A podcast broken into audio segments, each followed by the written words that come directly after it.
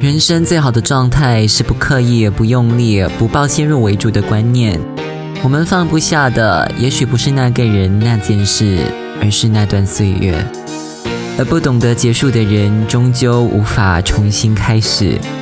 你准备好跟我一起重新出发了吗？你正在收听的是《笔下的我们》。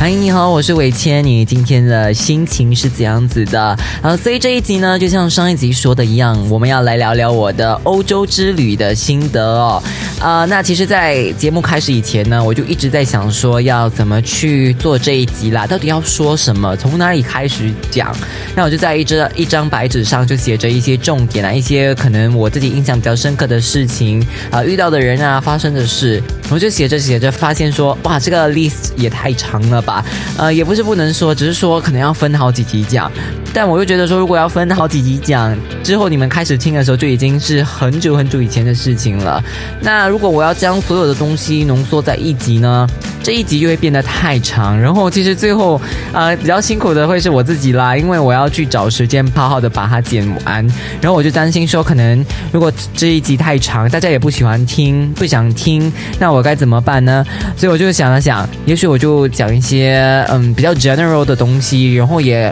就是回答一些可能大家在我旅游的时候都有问的一些关于 solo traveling 的一些问题啦。我觉得这个可能是大家比较感兴趣的，其实也是让我自己有一个机会去沉淀一下在欧洲这三十天的这个一些心情也好，一些想法也好啦。所以，然后一些比较细的细节，可能大家之后可以在我的 IG 那里问我，然后你们发的一些问题啊，如果说是我觉得可以做成新的一集。那我们再通过另一集的这个节目来说好不好？那如果你还不知道的话呢，其实我是在五月十六日的时候飞往英国伦敦，然后我去了法国巴黎、西班牙的巴塞罗那，然后再去了意大利的米兰、Florence 跟 Rome，就是前后大概有三十天，不是大概，真的是有三十天。这个欧洲之旅真的是我自己没有想象会实现的啦。呃，原因有几点，就可能我之前的节目有提到。到就是一开始的时候，主要是疫情的原因，我不知道自己能不能去这个欧洲玩啦，也算是一个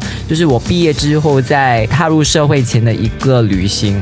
一开始其实我只是买了呃飞到英国伦敦的机票，然后之后才订了这个呃回来的新加坡的这个航班啦。其实，在计划中是非常多未知的。我记得其实一开始的时候，我是想要用三十天玩十五个城市，然后我就觉得自己有一点啊，就是在计划的过程中啊，觉得说有太多的东西需要去 plan 了，包括像从一个城市到另一个城市，我要用什么样的交通工具，然后到每一个城市的这个啊，我要住哪里呀，要做什么呀，要大概花多少时间，然后就一开始就这样子 plan 下来，就觉得说哇，也太多东西了吧，然后就开始缩，然后缩的时候，其实也在想。说要怎么从一个城市到另一个城市怎么连比较顺，所以最后就变成了我这样子的一个行程啦。然后我觉得说这个行程是挺好的，因为呃我去了几个比较主要的城市，当然当中我最自己最喜欢的。就会是 Florence 啊，主要是因为呃那里的一些 experiences 让我觉得就很印象深刻啦，包括像嗯我其中去了一个香水店，然后那个香水师他就很厉害呀，每一个香水都有他自己的故事，就比如说我我卖了两瓶，然后其中一瓶是关于梦想的，然后那个香水味是比较淡的，呃，然后那个香水师就很厉害哦，他就讲说有些梦想其实自己知道就好啦，你知道吗？很多时候有。可能我们会追逐一些梦想，然后这些梦想是别人无法了解的，他们不知道说为什么这个是我们的梦想，但我们自己清楚我们的目标是什么，然后勇往直前。我觉得那个真的是比其他人给予我们的肯定更重要啦。我觉得说他提醒了我，就是现在的这个社会，很多时候其实我们会想要得到别人的认可，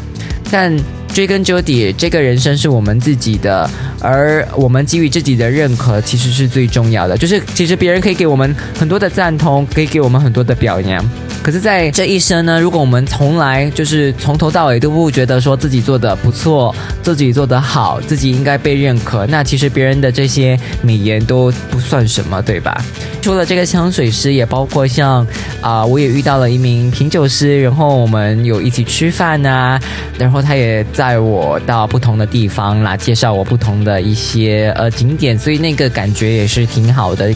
其实就是遇到了一些对的人呐，我才发现说，其实出国的时候，我自己也喜欢吃，但我觉得吃对我来讲并不是最重要的。我想可能更重要的是你遇到的那些人，他们给你的那个感觉，然后你们的之间的互动，那个对我来说才是更重要的。因为我觉得说我自己是一个，我虽然内向，可是我很多时候是需要从别人的身上找到一些 energy，尤其在 solo traveling 的时候，因为很长一段。时间你是自己一个人，所以它不像说你当你跟朋友一起出国的时候，你就是可以找你朋友讲话啊。可是你自己一个人的时候呢，呃，你就会去更容易的跟陌生人去有一些交流，因为陌生人其实也会看发现说，哎，你是自己一个人在这里旅游的，然后就会跟你讲话啦。啊，我觉得这个 concept 对有一些人来讲有一点陌生啊，就是你为什么会跟陌生人讲话呢？但我觉得这是非常自然而然的事情，尤其在呃。一些西方国家，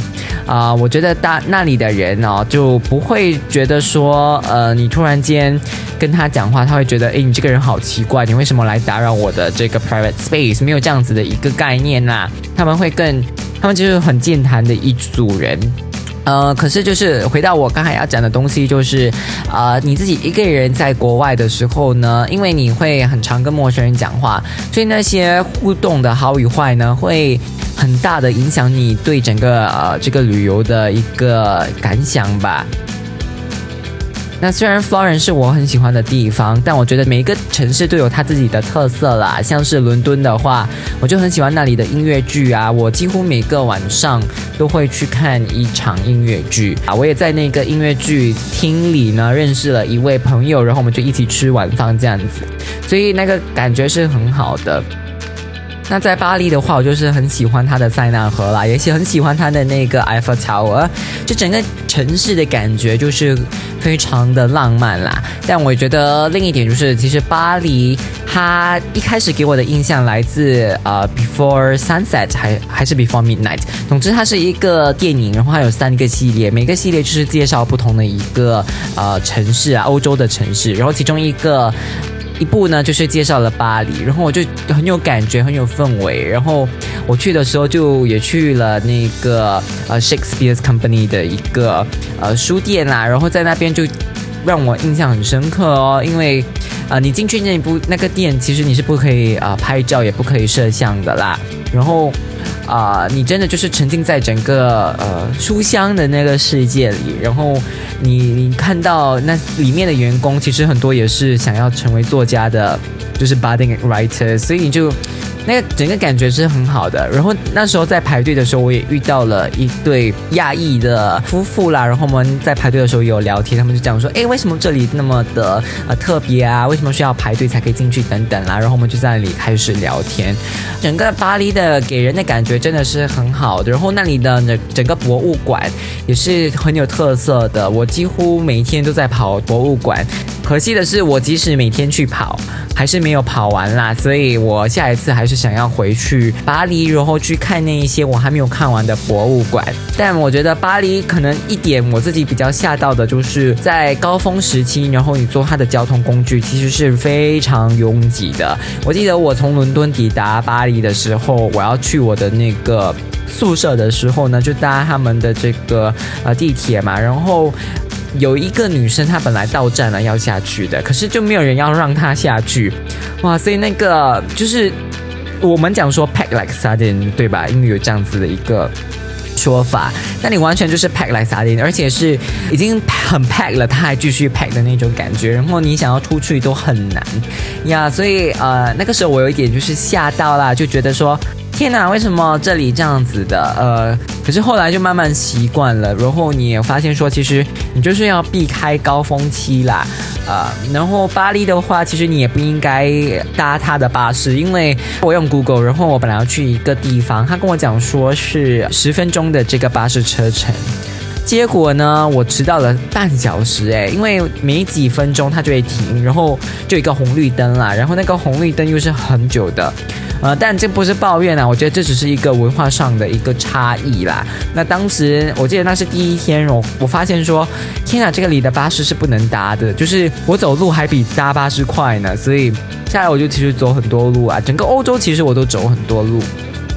但像在巴塞罗那的话，其实我就很喜欢那里的海边，然后我就发现说，其实我是一个非常喜欢水的人，我可以在这个海边看水啊，然后真的就是看海鸥飞过啊，看海浪拍打呀，看船只。慢慢的这个前行等等的，最后一天离开巴塞罗那前呢，我就在那个海边呢待了可能有两三个小时啊，真的就是在那里啊晒太阳啦。所以其实我回来的时候啊，大家就讲天啊你好黑啊伟谦，可是就是因为在那里晒太阳嘛，然后那里的太阳也不是那种让人觉得很不舒服的，就整个感觉很好啊。巴塞罗那其实真的就是很多时候我去了好多个海边。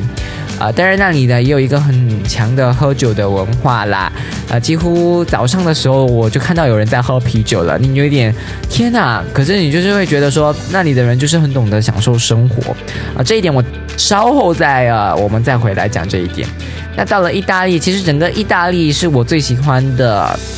国家也是我这个行程待的最长的一个国家啦，呃，意大利的食物自然很好吃，然后那里的语言也非常的健谈。意大利整体来讲给我的感觉很好，人、食物啊，或者说呃环境，呃，都会想让我再回去。意大利在吃方面，我想也是比较符合我们的胃口的。呃，我在巴黎的时候，其实有就是 crave for Asian food，啊，在伦敦的时候也有啦，巴塞罗那的时候也有。可是到了意大利就还好，就没有特别去找一些呃。Asian cuisine，所以，嗯，我自己还是挺享受呃意大利的那个行程的啦，也因为意大利人煮饭真的很好吃，而且他们很会享受生活，每天都会配酒。啊，我其实，在欧洲，我发现，嗯，我几乎每天都在喝酒啦，然后午餐喝，晚餐也喝，所以我在那里喝真的很多酒。然后回来的时候就发现，其实自己的体力不是很好啦，因为我在那边也没有运动。可是说，如果下来还有机会去呃欧洲。不是下来，如果有机会，是一定会要再回去的哈。呃，就是如果下一次再回去欧洲的话，我会想要去那里，我会带我的 sports 书过去啦，找个机会去哪里跑步。我之前好像有说过，我觉得如果可以在别的国家跑步，那种感觉是很奇妙的。所以下一次再去欧洲的话，我一定会那么做。那关于 solo traveling 的话，我觉得自己一个人呃旅游，它是一个很。好玩的事情啦，但我我必须先说，它并不适合每一个人。我觉得有一些东西是你自己要去自己体验过后，你才知道你自己喜不喜欢。但哦，我之所以那么喜欢，主要是因为我觉得它是让我有一次跟自己非常深刻对话的机会哦。呃，因为你在人生地不熟的地方，你真的是很多时候需要靠自己。像可能就是在 navigate 上面可能会遇到一些问题，尤其在你一个陌生的城市。像我这一次是自己第一次去欧洲，然后你当然可以事先做一些呃功课，可是。事实上，你做再多的功课哦，他也没有办法完全的让你完全的准备你去面对一些可能发生的未知啦。像是我在巴塞罗那的时候，我我本来要从巴塞罗那去这个啊米兰，我就是事先做了 research，然后我以为我知道我要买什么票，结果我买了那个票，然后我跟 Google Map 走，结果那个票其实是不对的票哦，然后绕了一大圈啦，还好是遇到了一些很 nice 的当地人。然后他们就带我走去，因为他们刚好也要去机场，所以就带着我一起去到了机场。我们要做多少的 prep 才是足够的呢？或许说你做再多的 prep，你也没有办法去预测可能会发生的一些事情啦。所以，呃，尤其当你自己一个人的时候，我觉得就是如果你跟朋友一起出游，然后发生了一些问题，你可以问你朋友，你们可以一起用。你们的共同的一些智慧哦，去解决这个问题啦。当但是当你自己一个人的时候，你就必须去很快的去做出一个决定。它其实是有一定的压力的，但我觉得这也是我自己喜欢的地方。但自己一个人出游，它其实是有自己的危险存在的。而我觉得这个危险，它并不只是局限于女生啦，我觉得男生你也是会遇到的。就像我，其实，在巴塞罗那的时候，我在海边呢遇到了一个。很可疑的男士啦，当时我是在一个海边嘛，然后我本来要从这个海边到另一个海边，然后从海边 A 到海边 B 呢，只有一个就是像是一个桥的 connector，我要么走这个桥过到海滩地不然的话我就要一绕一大圈。然后我本来要过这个桥的时候，前方就有一个男士他在那里，然后他就叫我用那个手势叫我过去啦，然后我当时就摇头嘛，就讲说我不想过去。然后他结果呢，他就走靠近我，啊，然后他的整个行为就非常的奇怪，非常的可疑啦。那我当然是 sense 到 danger，然后就往回走。那没有想到我往回走，他就一直跟着我。那幸好的是呢，呃，当时候在那个海滩 A 还有一个女生啊，她叫 Juliet，然后我就去，呃，上前去 Juliet 那里，然后 Juliet 就问我，Are you okay？啊，Because I notice that guy is following you。然后我就跟他讲说，其实我感到很不安全啦，我就讲说。啊，确实那个男的，我觉得他在跟着我，然后我就就讲说，我可不可以跟 Julia 待在一起？然后 Julia 就很好，他就让我跟他待在一起。然后那个男生就是死都不离开，他就一直站在那里，就好像要等我过去这样子。那最后是我跟 Juliet 啊一起绕一大圈，因为那个男的他就挡了我们那个 bridge 的路，所以就没有办法了。那我只好跟着 Juliet 走，然后绕了一大圈。但确实就是有危险存在啦。当天有点 PTSD，我就一直在看后面，就是有没有人跟着我啊等等。我有在想的就是，如果那个时候呢，朱莉也不在那个海滩，我会怎么办呢？我大概能做的也只是跑吧，因为那个男士他其实啊就是比较健硕哈，就个子比较大啦。然后我也觉得我没有办法打赢他嘛，那没有办法打赢就只好跑了，对吧？呀，可是呃，那么刚巧的就是，其实，在那天的早上呢，我刚好在听一个 podcast，然后那个呃 podcaster 他就讲说，嗯，她是一个女生啦，然后也在分享她自己 solo traveling 的心得，然后就讲说，其实女生呃在 solo traveling 的时候呢，会遇到一些危险啦，然后我就想说，其实很好笑，因为。很多时候我们都讲说女生会遇到危险，可是我们却没有去提说男生其实也可能遇到危险的。但就是如果你自己一个人出国，你就要懂得保护自己，呃，钱财方面要顾好啊。然后遇到人的时候，啊，你当然可以跟他去一起去吃饭啊，你们可以一起去喝酒。可是前提是你必须确保这个人呃是安全的。可能第一次见面的时候，或者说吃饭的时候约在一个比较多人的地方，也不要走一些小。讲，因为你不知道说在这个小巷可能会发生什么事情，对吧？我觉得这一次欧洲的行程也让我知道什么是放慢自己的生活步伐。像我刚才有讲到，就是巴塞罗那的人，他们可能早上的时候就已经开始在喝啤酒了，就真的非常懂得享受生活。那相对之下，其实我在那里的时候，每次走路的那个步伐真的是比较快的啦，快节奏，然后好像就是要赶去下一个地方这样子。但后来是有调试自己的这个节奏，然后回来的之后，我其实，嗯，我现在的生活感觉又开始回到了这个快节奏啊，什么东西都要讲究效率的这样子的一个生活。我觉得它不是一个好坏之分啦，同样的是你自己喜欢的生活方式是怎样子的。经历过了这个，就是看到了、接触到了欧洲人那种慢步调。我会觉得说，我其实很倾向于那种生活模式啦。我不喜欢就是每一次每一天起来就在为一个可能终点而去追去忙，然后忘记了或者忽略了一些生活中很重要的人事物啦。像是我现在其实开始全职工作之后，嗯。很大的一部分时间其实都花在工作上，然后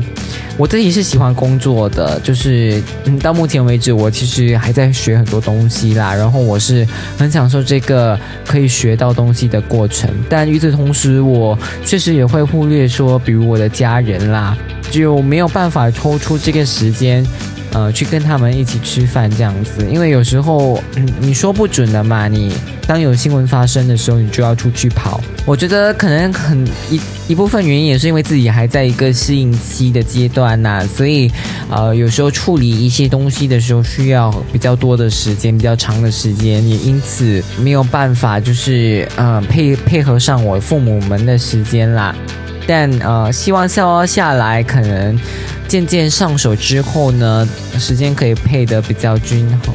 但我们还是走一步看一步吧。我觉得很多东西没有办法去提前预知哦，所以就呃慢慢来，然后也急不来。呃，那如果你有任何一些想要跟我说的，呃，一些可能听后感啊，或者说要跟我聊的一些事情呢，都可以上我的 IG 那里找我。我的 IG 账号是 at Barwith New Year，B A R W I T H N O E R。好了，我们今天就聊到这里，毕竟已经有一段呢，大概有二十多分钟了吧。喜欢的话呢，就记得帮我 share 这一支 podcast 出去，然后我们下一集 B 下的我们再见喽。